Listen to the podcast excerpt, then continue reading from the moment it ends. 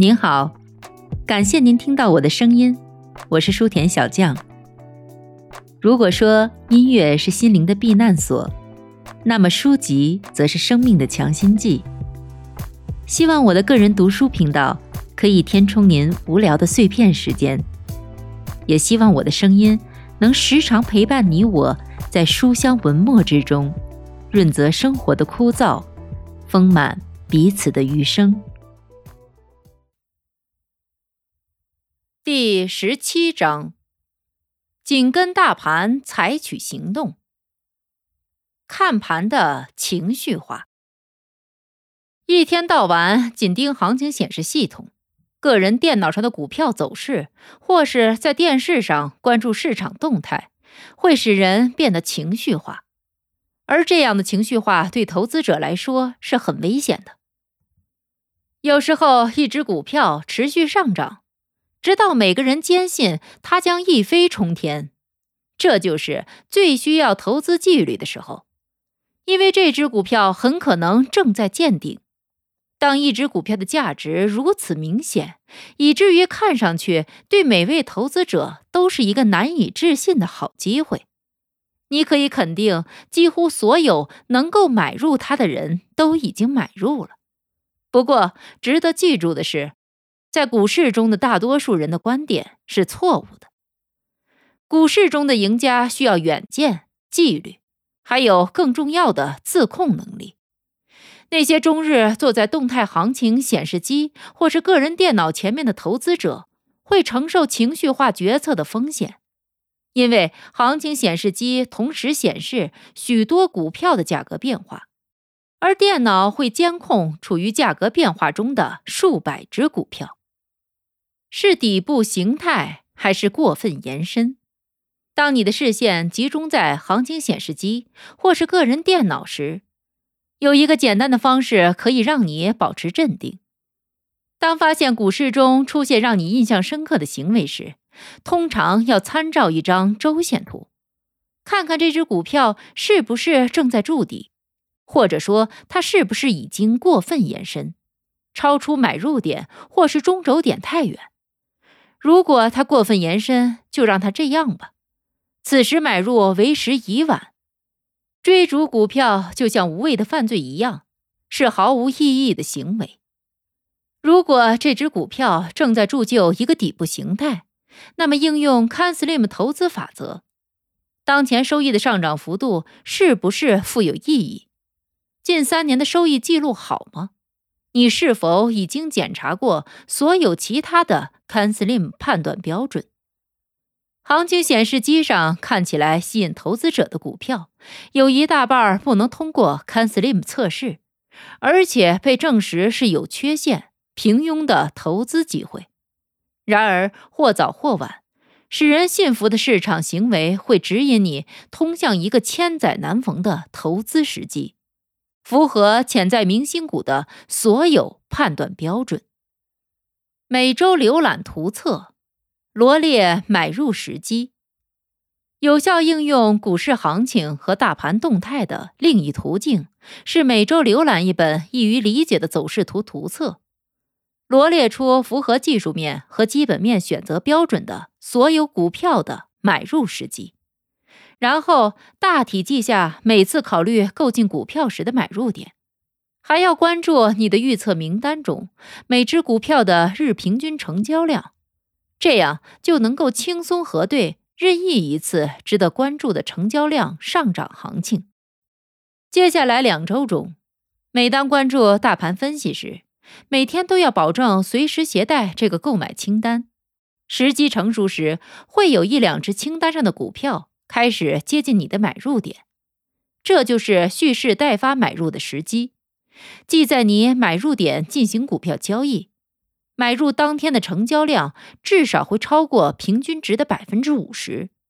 同时，大盘导向是积极的，在买入点时，股票的需求量越大越好。行情显示机和大盘分析的观望者。希望市场活动的步伐在纽约的午餐时间中会减缓。他们也知道，股市通常会在交易日当天的最后几个小时中暴露本色，要么继续上涨，强势收盘；要么突然衰落，无法保持这个试盘早期获得的收益。买股票时，别相信传闻和秘密消息。我购进股票时，绝不相信秘密消息、传闻、传说或是内部消息。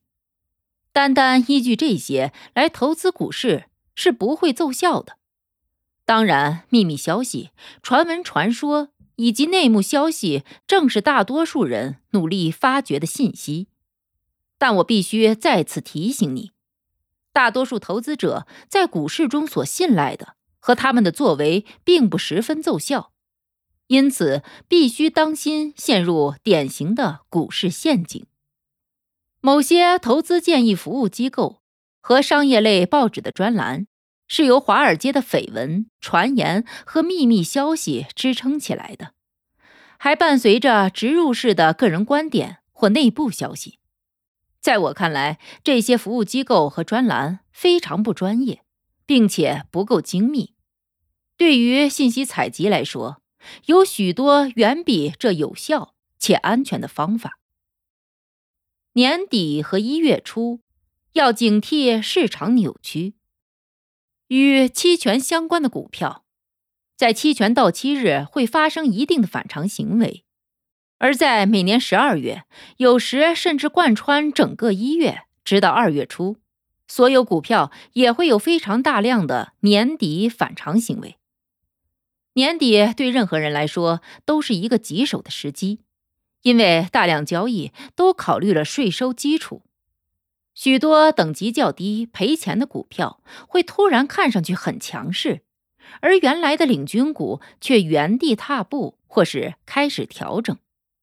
随后不久，这一误导行为消失，同时真正的领军股重现。大盘抛售行为也会在新的一年开始之后随机开始，这又进一步增加了投资难度。如果一个大涨的交易日之后出现一个大跌的交易日，而这一交易日之后只是另一个大幅上涨的交易日，就会发生诱骗投资者的假动作。这个一月效应，即小盘股和中型股票在一月中会得以增长。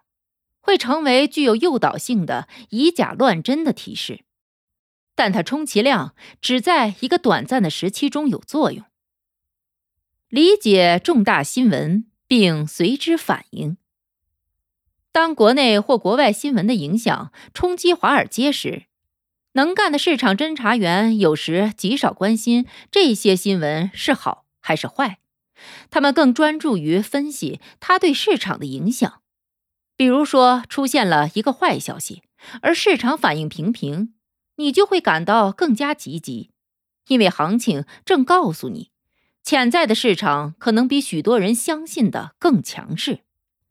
另一方面，如果高度积极的新闻冲击市场，而股票却稍有失利，行情分析家可能断定市场比先前想象的要脆弱。不管是对于利好的消息，还是令人失望的新闻，市场有时会过度反应，有时又会背道而驰。一九八三年十一月九日星期三，有人在《华尔街日报》刊登了一整版广告，预告通货膨胀即将蔓延，另一个一九二九年那样的大萧条就要开始。但这一警告如此荒谬，以至于股市迅速升温，并且连续反弹数日。股市面对新闻的影响而有所避退，这很可怕，但易于理解和解释。有的时候，在完全没有表面新闻的情况下，股市却明显下跌，这两者之间是有明显区别的。经验丰富的市场研究员会记住很久以前市场上发生的事情，他们会记录过去的重大新闻事件以及市场的反应。重大事件的清单中可能会包括总统艾森豪威尔心脏病的发作、古巴导弹危机、肯尼迪遇刺、战争爆发、阿拉伯石油封锁、预期政府行为、九幺幺事件、中东战争等。最近时期的重大事件是两千零八年九月初，关于房地产次级贷的新闻越来越糟。股市中的投资者希望能够选举出一位非常开明的新总统。老新闻对新消息重复几次之后，好新闻和坏新闻都会变成老新闻。与初次报道时的影响相比，通常老新闻会对股市起反作用。当然，相对于中央集权的独裁统治国家中，盲目宣传和不实咨询的运作方式而言，这是相反的一种情况。在那些国家中，谎言或是歪曲事实的信息向公众重复的次数越多，就越会被作为真相接受；而在美国，当新闻普遍被获取或预知时，市场中经验丰富的投资人贬损了它的作用，削弱了它所释放出的影响。当然，除非新闻一直低于预期，变得更糟糕。对于股市新手来说，新闻可能似是而非，令人费解。举个例子，某上市公司公布一个糟糕的季度收益报告。它的股票却可能会在报告公布时价格上涨。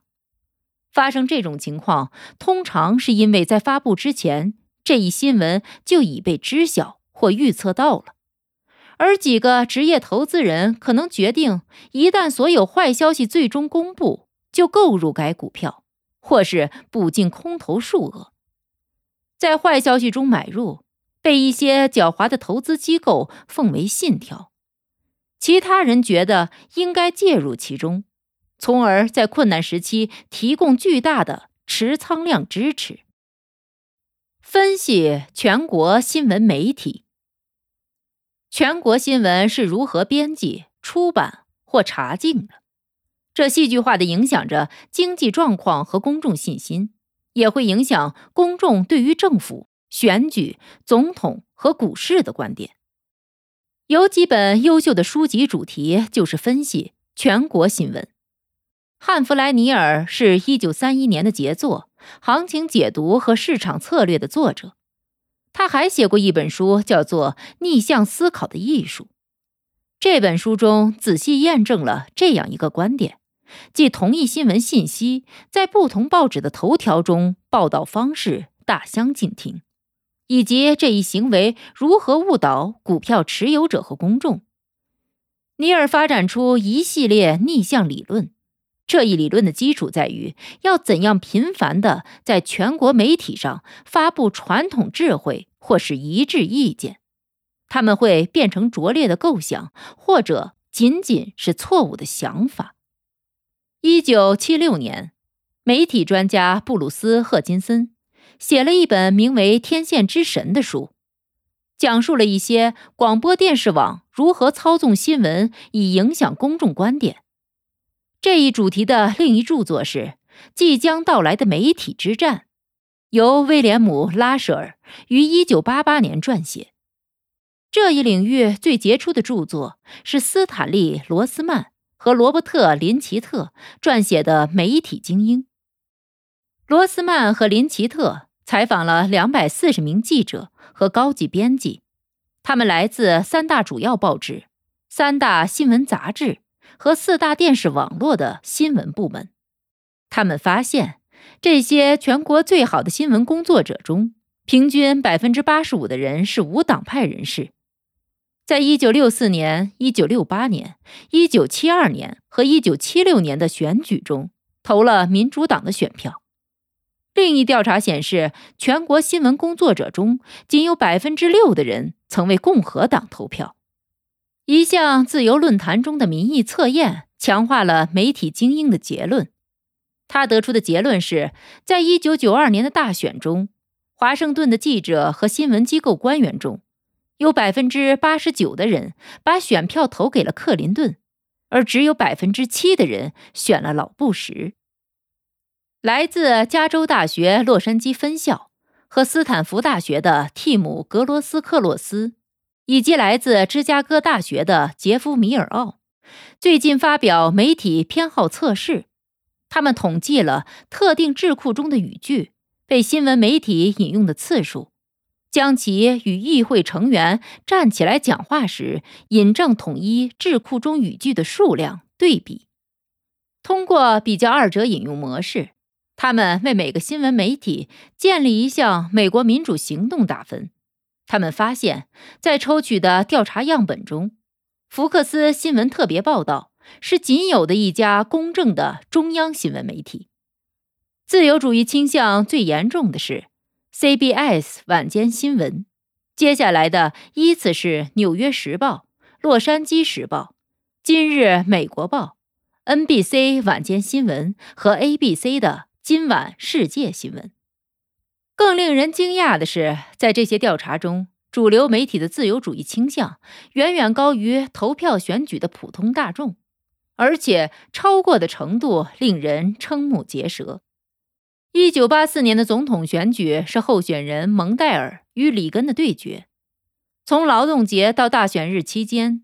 ABC、CBC 和 NBC 黄金时段所有的新闻节目，都是由莫拉克里希和迈克尔鲁宾逊录制并编辑的。他们只关注那些对候选人或是赞成或是反对、态度明确的新闻。民意杂志发现，关于里根的负面新闻有七千三百二十秒，正面新闻仅有七百三十秒。而蒙代尔则享有一千三百三十秒的正面新闻和一千零五十秒的负面新闻。作为里根连任总统的准备，应用经济研究所调查了在一九八三年下半年强劲的经济复苏中，广播电视网络是怎样对待经济新闻的。调查发现，将近百分之九十五的经济数据是积极的，而百分之八十六的媒体报道。则基本上是消极的。艾美奖得主伯纳德·戈德堡在 CBS 工作近三十年，他的书《偏爱》详细收录了广播电视网络是如何提供片面、毫无均衡或公平的新闻。这是一本值得所有年轻人一读的好书。戈德堡在书中讲述了新闻工作者。如何决定他们想发表的新闻和意欲发布的片面报道？更为有害的是，他们还决定将哪些新闻的影响降至最低，或直接保持沉默。他们偏袒一方，为人们贴上标签。微软全国有线广播电视公司的克里斯马修斯，传媒业领军人物，曾任吉米·卡特的演讲稿撰写人。并担任众议院院长迪普·欧奈尔的助手。NBC 的蒂姆·拉塞特曾为前任纽约州州长马里奥·科莫的政治顾问。ABC 的杰夫·格林菲尔德是罗伯特·肯尼迪的演讲稿撰写人。PBS 的比尔·莫亚斯是林顿·约翰逊的新闻秘书，而 ABC 的新闻主播乔治·斯蒂芬·帕诺洛斯是克林顿的政治化妆师。这些都是典型的例子。不管是作为个人投资者，或是作为一个国家，要成功的话，必须学会从个人政治观点和大部分带有强烈的政治偏好的国内媒体中筛选真相。从某种意义上来说，这应该算是当前美国的第一大问题。除了全国媒体单方面的偏好以外，设计侵蚀和宣传鼓吹以暗中破坏国家和人民的行为，也会危及自由的实现。意图是混淆国家事务，挑拨离间两大党派，煽动阶级敌人、恐惧和仇恨，以及铲除或贬低某些特定的重要人物或权威机构。单方面的媒体最值得质疑的行为是，他们如何挑选新闻和事实来报道。并且进行持续的宣传。更重要的是，他们选择不予报道不支持他们的意图、带有批评色彩的相关新闻和事实，或是他们会为报道赋予。两千零八年年底，公众害怕当时仍处于衰退中的经济会变得像一九二九年的大萧条和二十世纪三十年代危机的逐步扩大一样。而大部分美国人不是那个时代出生的，对其知之甚少。有两本关于二十世纪三十年代和四十年代初的书籍，不同凡响，每个人都应该读一下。他们是弗雷德里克·刘易斯·艾伦写的《从昨天走来：二十世纪三十年代的美国》，他生动描述了那一时期发生的事情。罗伯特·格德斯通写的《纳粹德国的生与死》。此书从二十世纪二十年代末希特勒和纳粹的出现写起，到一九四五年第二次世界大战结束。当今的状况与一九二九年不同，却更像一九三八年。我将一切皆有可能的二十世纪九十年代，到两千零九年三月的纳斯达克综合指数走势图，叠加到从繁荣的二十世纪二十年代。到三十年代萧条时期的道琼斯工业指数走势图之上，见图十七杠一，结果发现它们基本上是重合的。这里之所以运用纳斯达克指数，是因为当前它的成交量大于纽约证券交易所，并代表了更多富有企业家精神的美国公司，而这些公司正是近些年市场的驱动力。一九九八年九月到两千年三月那个疯狂的顶点时，纳斯达克指数恰恰为一九二八年到一九二九年股价飙升之后道琼斯指数顶点的二点五倍。纳斯达克市场的泡沫就好比一六三九年时荷兰人对郁金香的狂热。就在道琼斯指数一九二九年跳水百分之八十九时。纳斯达克指数在相应的位置暴跌百分之七十八。历史总是以这一惊人的方式重复的原因在于，股市由数百万投资者构成，而这些投资者大部分完全依赖于人类情感决策，这就是群体心理学。这么多决策的背后是人们的希望、贪欲、傲慢和自我中心。今天人类的本性与一九二九年时大同小异，这两个时代中间隔了七十年，将近一个人生命的长度。所以，当今很少有人知道那时发生了什么。就像现在一样，当时银行过度借贷给农民，并且股票以过高的杠杆作用购入。一九三二年大萧条最低点时。失业率达到百分之二十五。要知道，在一九三九年第二次世界大战爆发之前，美国的失业率也只有百分之二十。从一九三九年的低点到一九三六年至一九三七年的峰值，与最近纳斯达克指数由两千零二年低点反弹到两千零七年的高点相比，两者持续时间相同。而且峰值之后都下跌了约百分之五十。现在是两千零九年三月，但是它不像一九二九年的行情，而是像一九三八年的。那么，一九三八年又发生了什么呢？一九三八年，纳粹党赢得了德国会议中心的一百零七个席位。一九三三年二月，希特勒担任德国总理。他已经拥有了暴风突击队、希特勒青年团和其他纳粹组织。仅仅几个月之后，德国议会将全部的立宪权力都交给了希特勒。而当年七月之后，希特勒宣布其他所有政党均不合法。希特勒一再重申，他所感兴趣的只有和平。一九三八年，英国和法国与希特勒和谈。他们试图做出让步，使希特勒的情绪有所缓和。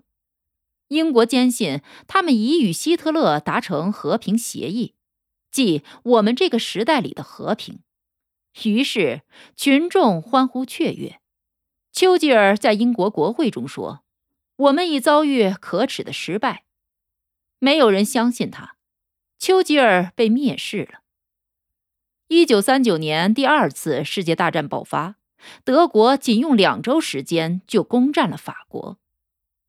现在，伊朗是恐怖组织的发起人，很快也会拥有核武器和发射导弹的能力。我们有没有从二十世纪三十年代的历史中学到什么？我们还要再相信内维尔·张伯伦错信的一纸和平协议吗？对此，托马斯·索维尔发表过两篇文章，他的作品常常显示出意想不到的事实和智慧。在此，我们不妨拜读一下他的文章。罗马帝国比美国持续的时间更长，但它也湮灭了。托马斯·索维尔，两千零八年十二月九日。恐怖分子在孟买发动的恐怖袭击，包括政府监听国际长途电话和在关塔那摩监狱关押的恐怖分子，会引发那些急于削弱当前美国安全系统的人的其他想法吗？可能会吧，但不要把华盛顿各大党派人士或主流媒体当成瞎子。如果布什政府这么做了，那就一定是错的。相对于国家政府理应有所作为的一些令人作呕的理念来说，他的首要任务是保障人民安全。九幺幺事件之后，没有人能想到，在漫长的七年之中，看不到这个国家的任何具有可比性的变化。许多人似乎已经遗忘九幺幺事件之后，每一个重大的全国事件是怎样笼罩在恐惧之中的。人们担心恐怖分子会再次发动袭击。他们没有再次袭击美国，尽管已经袭击了包括西班牙、印度尼西亚、英格兰和印度在内的一些其他地区。有人会觉得这是因为他们不再想再度袭击美国了吗？这与所有安全防护措施有关吗？自由主义者一直以来强调谴责这些防护措施，譬如窃听国际长途电话或者严刑逼供被捕的恐怖分子。有太多人拒绝承认任何收益都是需要成本的，即使这个成本仅仅意味着打国际长途或是发送电子邮件时无法保密。毕竟这个世界中黑客比比皆是。有些人拒绝放弃任何东西，甚至是为了挽救自己的生命。对于西方社会的堕落，向来都带有敏锐观点的观察家，英国作家西奥多·达尔林普尔曾经说过：“这种精神疲软是颓废的，而同时又没有任何东西可以摧毁我们这一傲慢假设的证据。可以毁灭我们的物体数量一直在增加。”罗马帝国持续的时间比美国要长得多，而它最终也毁灭了。之后的几个世纪中，千百万生灵遭到摧残，因为毁灭罗马的野蛮人根本不能以具有可比性的任何事物来替代它，而当今威胁说要毁灭美国的那些人也无法替代美国。要毁灭美国的话，其实不用大量核弹，以毁灭全美国的城市和乡村。毕竟，要两颗核弹摧毁他的两所城市，就足以迫使日本人投降。要知道，相对于当今大多数美国人而言，当时日本人战斗和牺牲的意识要强烈的多。有多少美国人宁愿眼睁睁地看着纽约、芝加哥和洛杉矶？在核武器的蘑菇云中灰飞烟灭，而不愿向恐怖分子投降呢？不管他们提出什么无理要求，无论奥巴马还是他身边的人，都会在华盛顿被包围，宣布会采取行动，严肃对待，先发制人，阻止这一潜在的恐怖袭击，绝不给伊朗任何实现核化的时机。一旦自杀性恐怖袭击者拥有了核弹，那就是万劫不复的时刻。我们、我们的子女、我们的子孙后代会生活在毫无怜悯之心、拥有一长串虐待狂记忆的恐怖分子的慈悲之下。我们无法做出让步，以笼络充满仇恨的恐怖分子。他们为了自己拥有自尊。不想在那个多方面都落后于西方的世界中忍辱偷生几个世纪，他们想要的是羞辱我们的人格，也包括自我羞辱。即使杀害我们，也不足以满足他们，就像杀死犹太人不能够满足纳粹一样。他们必须首先使犹太人受到灵魂创伤的屈辱，再在集中营中灭绝他们。大多数美国人可能不太熟悉这种憎恨，但是九月十一日发生的事情提示了我们，而且是一个警告：那些驾驶飞机冲进世贸大楼的人们不会被任何让步所收买。即使是当下，我们以援助金方式支出了数千亿美元，他们想得到我们的灵魂，而如果他们乐于牺牲，而我们不敢于牺牲的话，他们将如愿以偿。错误的解决方式与真正的症结所在。托马斯·索威尔，两千零九年三月七日。有人曾说过。参议院休伯特·汉弗莱是上一代人的自由主义偶像，他解决问题的方法总是多过存在的问题。在这一方面，休伯特·汉弗莱不是独一无二的。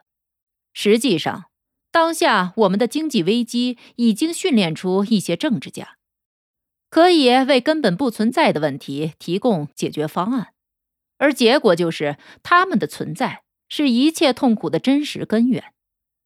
什么是不存在的问题呢？无法负担住房压力是一个全国性的问题。对于经济适用房的政治改革，在二十世纪九十年代高速发展，导致按揭贷款业务领域全然转变。这反过来又导致了房产热，而房产泡沫破灭之后，就把我们留在一个烂摊子中。现在我们正试图挖一个通道。走出这个烂摊子。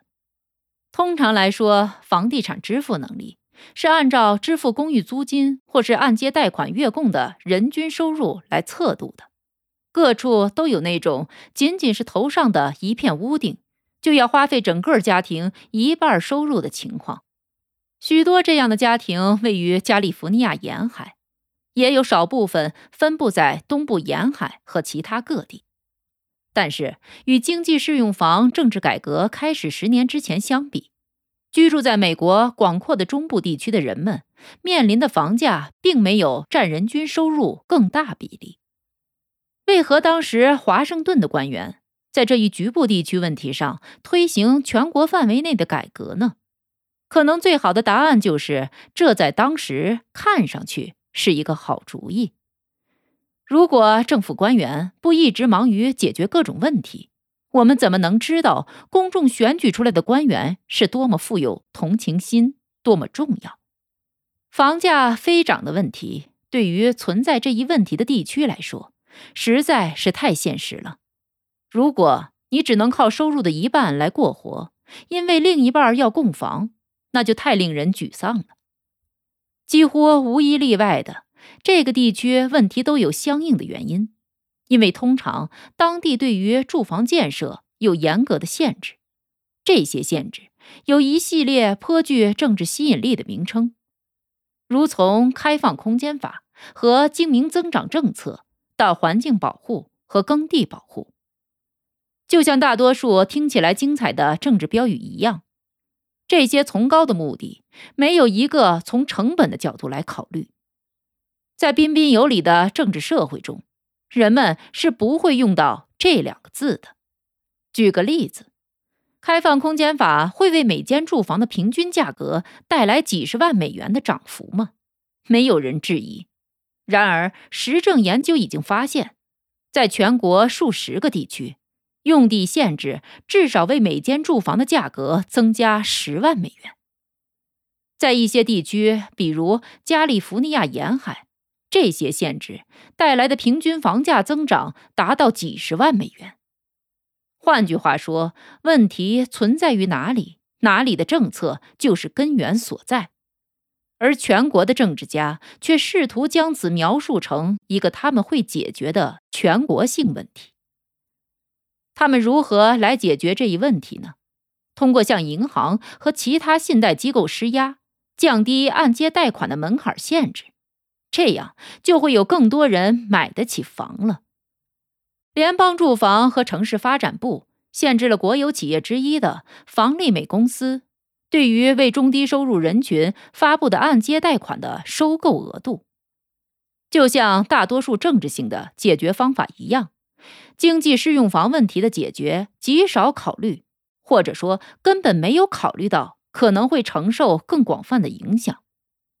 许多经济学家和其他方面的人士一再警告说，放低借贷标准意味着按揭贷款变得更加危险。他们给出了银行和其他财经机构之间的复杂关系，包括许多华尔街的大公司。一旦债务人违约拖欠贷款之后，所有经济金融方面的多米诺骨牌就会开始倒下。政治家们对这些警告置之不理，因为他们实在是太忙了，没有功夫解决这么一个根本不存在的全国性问题。在这个过程中，他们制造出一些真正的问题，而现在，他们正出台更多的解决方法，而毫无疑问，这将导致更大的问题。听众朋友们。本集播讲完毕，感谢您的收听，欢迎您关注书田小将的频道，我将持续为您更新，也希望大家能多多支持我，点赞收藏，您的支持也将成为我继续前进的动力。咱们下集再见。